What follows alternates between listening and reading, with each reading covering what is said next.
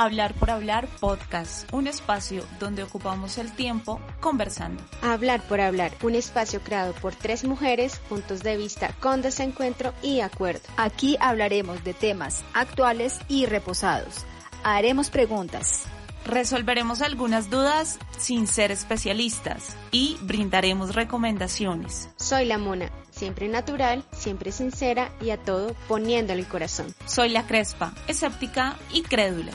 Soy Lisa, con algo de ojo clínico y de la mano de Dios. Hablar por hablar podcast.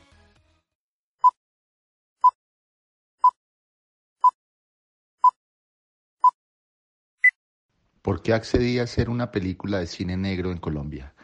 Razones no me faltaron, crimen organizado, políticos corruptos, prohibición de sustancias, ajustes de cuentas, terrorismo, masacres, impunidad total.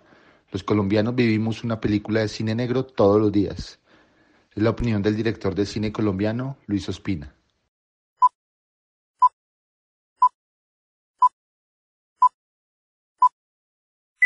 ¿De dónde vienen? De paseo con los de la oficina. El Paseo 5, 25 de diciembre, Sol Cines.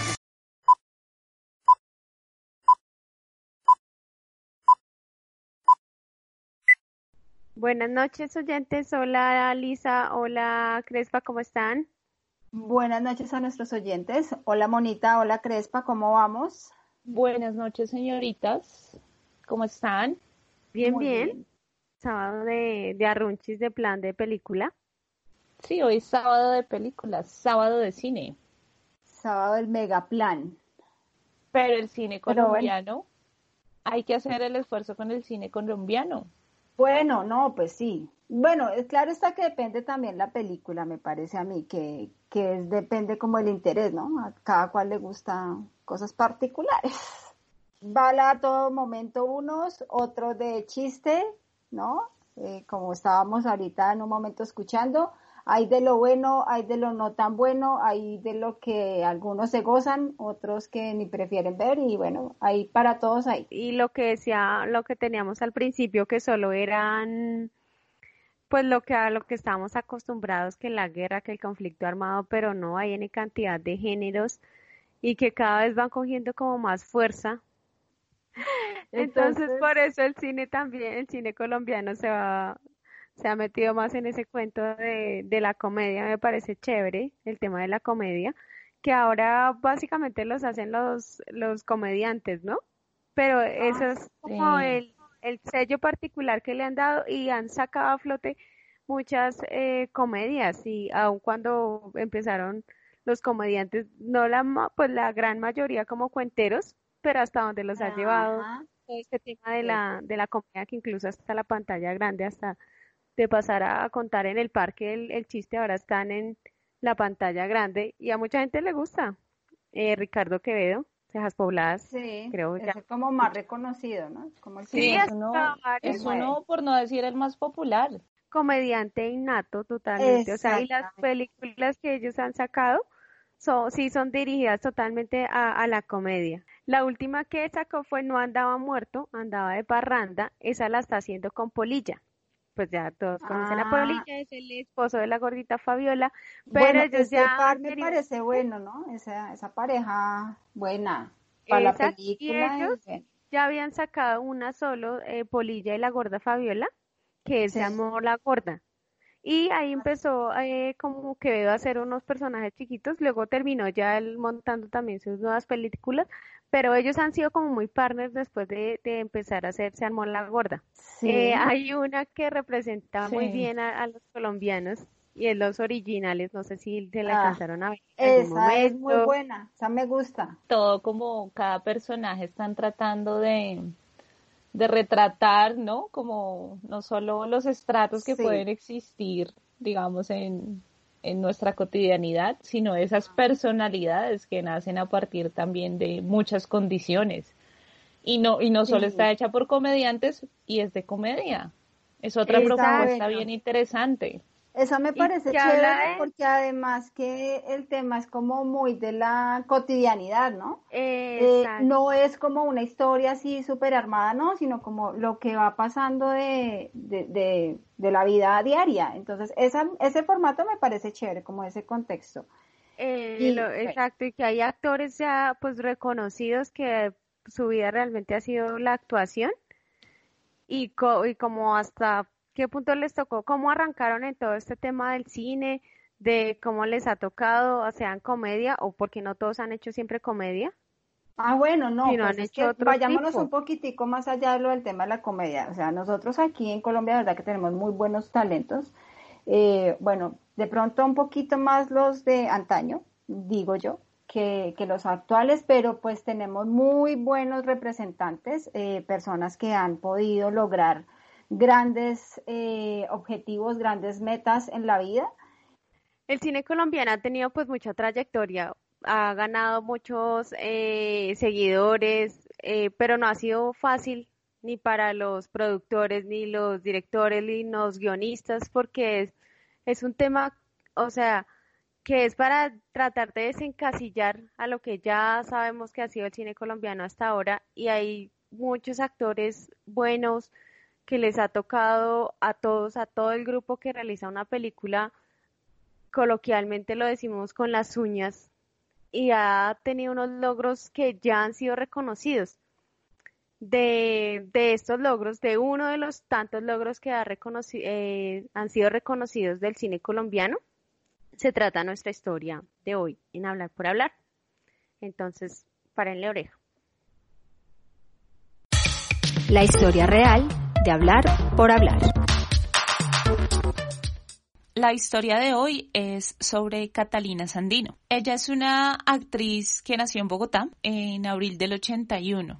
El proceso de Catalina Sandino es bien interesante porque ella inició como estudiante de publicidad en la Universidad Javeriana, pero siempre había tenido un interés por el tema de la actuación. Entonces, después de pasar de la Javeriana, pues dejó sus estudios y empezó en la Academia Charlotte y también en la Academia Dipriet. Allí, pues bueno, tuvo su formación actoral y después de eso empezó como a tratar de buscar oportunidades en las producciones colombianas entre ellas la novela El Inútil, pero para ninguna fue seleccionada. Después de hacer tantos intentos, logró participar en el casting para la película María llena eres de gracia. Esta es una producción colombo-estadounidense y pues Catalina tuvo que competir contra otras 900 actrices, pero se ganó el papel protagónico. A partir de ese momento, cuando la película empezó a tener un éxito tan importante como el que tuvo, por la actuación que ella tuvo en esa película, recibió el premio Oso de Plata como mejor actriz en 2004, gracias a la votación del público, y también estuvo nominada como mejor actriz en los premios Oscar en ese mismo año, en el 2004. Bueno, ese es histórico porque es la única actriz colombiana que ha sido nominada a esos premios tan importantes que son los premios Oscar. Después de la participación y del reconocimiento que tuvo Catalina Sandino en los premios Oscar, tuvo la oportunidad de trabajar en diferentes producciones norteamericanas, como esta película tan importante que fue Crepúsculo. Ella tuvo allí un papel también. Y actualmente, ella pues ya se ha radicado en, en New York, está trabajando en una película del director Scott Teams que se estrenó en abril de 2020. Entonces Catalina Sandino es un ejemplo de los muchos talentos que pueden existir en este país relacionados con el séptimo arte, porque ella con su talento pudo estar sentada en el mismo espacio que muchas otras celebridades internacionales. Y esta fue la historia de hoy en Hablar por Hablar.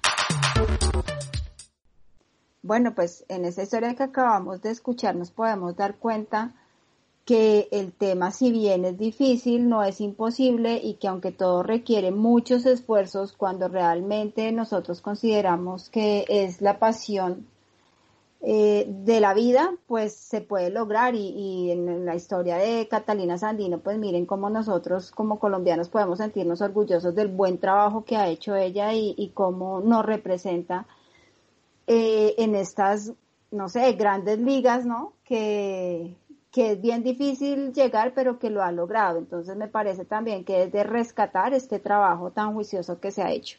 Adicional, pues a los otros trabajos que, que hay aquí en Colombia que nosotros tal vez no, no le hemos echado una mirada porque nos enfocamos únicamente a lo que nos muestran en el cine comercial. Hay tanto buen cine hecho de verdad con actores tan buenos que no son tan populares, pero que realmente hacen un trabajo muy juicioso. ¿No? Tenemos ahí varias películas, por ejemplo, no sé, ¿cuál, ¿cuáles ustedes pueden considerar buenas para recomendar? Pues tenemos, digamos, eh, están lo, lo, que pues decíamos hace un momento, como que todos nos, nos eh, referenciamos solo en los premios Oscar, que son lo mejor, que son los que más tal vez llaman como la atención, pero hay festivales, hay otros eh, premios que para los eh, todos los productores y toda la gente de, la actuación del cine es súper valioso también y que eso obviamente genera renombre. Tenemos, por ejemplo, de los premios Goya, a Monos está nominada, está junto con otras producciones de otros países, Argentina, Chile, Costa Rica, bueno, eh, que están pues compitiendo, por decirlo así, para ser los ganadores de la mejor película iberoamericana. Y Colombia haciendo presencia, muchachos. Exacto. Y en otro tipo no es solo premios Oscar, sino en otros premios Goya, pero pues también está el Festival de Cannes, que otras películas colombianas han sido nominadas. Bueno, tenemos muchísimas opciones. Ese es el punto. Y vamos a mirar, queridos oyentes, coméntenos ustedes cuántos se han visto la película Monos. Si no la han visto, pues invitadísimos y recomendada para que la vean. ¿Cuál otra tenemos, Crespa? Por ejemplo, tenemos El abrazo de la serpiente, ¿cierto? Es ah, una película... más escuchada. Sí, es una película de Ciro Guerra. Este director montó una historia sobre un chamán de la Amazonía y dos científicos que están buscando una planta sagrada. Entonces, esta película fue nominada a los Oscar, como, como acaba de decir Lisa, bastante sonada. Estuvo en las salas de cine proyectada en 2015, pero solo después de los Oscar tuvo como ese impulso para que más gente la viera. Sí, para sí, que exacto. gente la viera en 2016. Es más popular ahí sí. Pues ese es el error de los colombianos, ¿no? O sea, lo nuestro no creemos a, primerazo. Ya cuando la gente dice que hay ala que sí es buena, que vayan y la vean, entonces ahí sí vamos nosotros a, a hacer caso.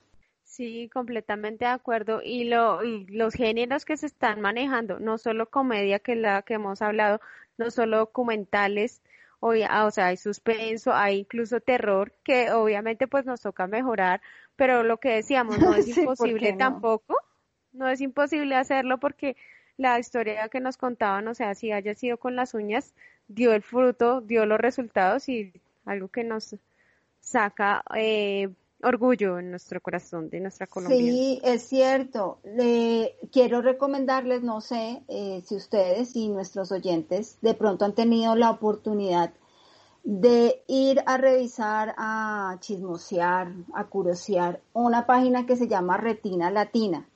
Retina Latina es una plataforma digital donde, bueno, pues allí vamos a encontrar cine chileno, colombiano, mexicano, peruano, eh, esto hace parte de la Alianza del Pacífico y qué es lo importante, pues que Colombia está ahí también. Hay muy buenas producciones. Eh, yo le recomiendo una película que se llama Moria. No es Moria, no es Moria, es Moria. Es Moria. Ok. Sí, ahí está. No sé si ustedes se acuerdan de Juan Pablo Barragán o lo reconocen. Juliet Restrepo. Sí, sí, excelentes actores. Sí. Y Rafael Uribe. Bueno, la historia es muy buena, les dejo ahí como la recomendación. Todos los, los que aparecen allí son colombianos y lo que quiero hablarles en este momento es que es cine colombiano, cine que no está en cartelera, pero que vale la pena ver, que son plataformas muy buenas donde nos permiten conocer más allá de lo que nos ofrece el comercio. Y es que es una cantidad de opciones lo que decíamos hace un rato para poder que, y hay de todos los gustos para todo, para toda clase de público. Em, en una entrevista que hicieron este año, el 2 de enero de este año, al señor Munir eh, Falaf, él es el dueño de Cine Colombia. Colombia. Él dio como el top de las cinco películas colombianas más vistas durante el año pasado. Entonces acá están eh, Monos, que ya hablamos, Al son que me toquen bailo, El Coco 3, El que se enamora pierde y El sendero de la anaconda. Ok. Entonces, ah, exacto, hay de todo el tipo documental y la comedia, lo que les ha, ha, ganado más seguidores y ha sido de las tres somos el país más feliz. Sí, somos el segundo país. Nos gusta reír. Sí. como salir un poquito de, ese contexto de que todo es malo. Y esas películas, pues vale la pena verlas, al igual que las de, documental, pero lo que decimos, para todos hay, hay opciones. Importante eh, tener en cuenta estas nuevas formas que Cine Colombia pues está adaptando con todo este tema de la pandemia, ¿no? Y es que igual que lo que les comenté hace un momento de Retina Latina, pues Cine Colombia, señores, también ahora está en la plataforma digital. Aparte que ahorita ya nos va a mostrar el tema de eh, cine al parque, más o menos. Entonces ya también creó su, su plataforma y está ahí ya todas las películas en cartelera. Las pueden ir a ver, pueden ir a mirar la página de ellos y revisar ahí pues lo que hay, lo que hay de nuevo. Y si de pronto también quieren otra opción que no requiera como una inversión económica, está RTBC Play, que es la plataforma de contenidos públicos. Hay varias opciones, igual que todo lo que hemos mencionado acá. Entonces se las recomiendo, muy fácil de buscar, RTBC Play. Así la encuentran. O sea, Google y doy RTB pequeña C Play y ahí me va a aparecer cómo ingresar y cómo ver. Ingresa y fácil. Ok, listo. Igual, por ejemplo, Señal Colombia también tiene muy buenas opciones que nos muestra cine colombiano bueno, que de pronto no tengamos el hábito, pero es otro, otro canal importante. Sí, igual hacerle apoyo también pues a cine colombiano, apoyado a, sí toca pues pagar algo, por ingresar a esta plataforma, pero vale la pena porque es un esfuerzo que también ellos tienen, la cantidad de, cinemas que les ha tocado cerrar, pues por todos los cinemas, toda la inversión que se hace, que se hizo en personal, todo esto igual tienen que compensarlo de alguna manera. Entonces, me parece también una buena opción para los que quisieran y ya ahí también van a estar en las algunas películas que ya habían salido eh, colombianas está Soñar no cuesta nada, de Rodrigo Triana y otras opciones que pagando pues de, entre 8 mil a 15 mil pesos pueden acceder a ese tipo de películas también. Entonces, nada, para que tengamos en cuenta todas las recomendaciones que les hacemos, todas las opciones que hay, géneros de películas, opciones para poderlas ver, sea pagando, sea no pagando, para que le metamos la ficha al cine colombiano, que es muy bueno, que como, o sea, son representantes de nosotros que así les haya tocado con las uñas, ah, sacan muy, muy buen producto y vamos mejorando en este tema de, del cine y que le veamos también la parte chévere a las nuevas películas de, de comedia para cambiarnos un poquito el chip. Bueno, y eh, pues nada, la invitación a que consideremos que nuestro cine es más que violencia, es más que narcotráfico, es más que las cosas malucas que tenemos, que sí sabemos que está, pero pues al final tenemos más cosas chéveres de, verdad que, que mostrar al mundo y apoyémoslo. Entonces, en nuestras redes, queridos oyentes, acuérdense, estamos en Instagram como hablar.por.hablar. En Twitter nos encuentran como hablar por hablar. Recomiéndenos con sus conocidos, eh, coméntenos lo que nos les pareció este episodio. En Instagram pues van a encontrar más información adicional de la que hemos compartido aquí en este episodio. Recuerden que próximamente también vamos a estar en YouTube ahí estaremos, como saben, en contacto y manteniéndolos al día en cada uno de nuestros movimientos. Gracias por acompañarnos esta noche, gracias por eh, aprender también con nosotros un poquito. Y a ustedes, chicas, mil gracias por esta cita otra vez. Gracias, gracias a ustedes, gracias a quienes nos escuchan por su tiempo, por su participación y que estén muy bien. Cuídense. Gracias a todos, un abrazo y a ver películas colombianas del género que más les guste. Chao pues. Hablar por hablar podcast. Sin micrófono, risas, desaciertos, anécdotas y demás en Hablar por hablar podcast.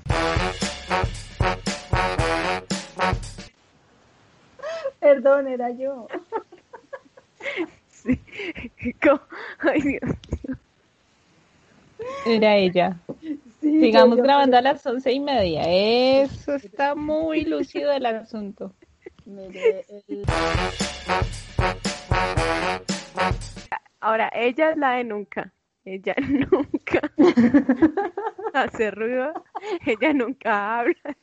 Ay, pero no, no, no está interrumpiendo nada.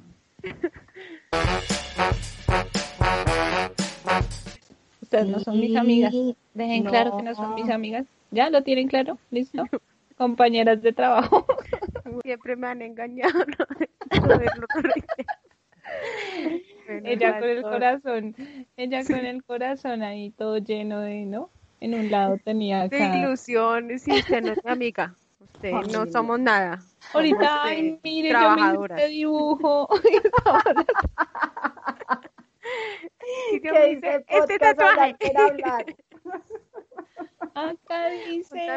Crespa y acá dice Lisa.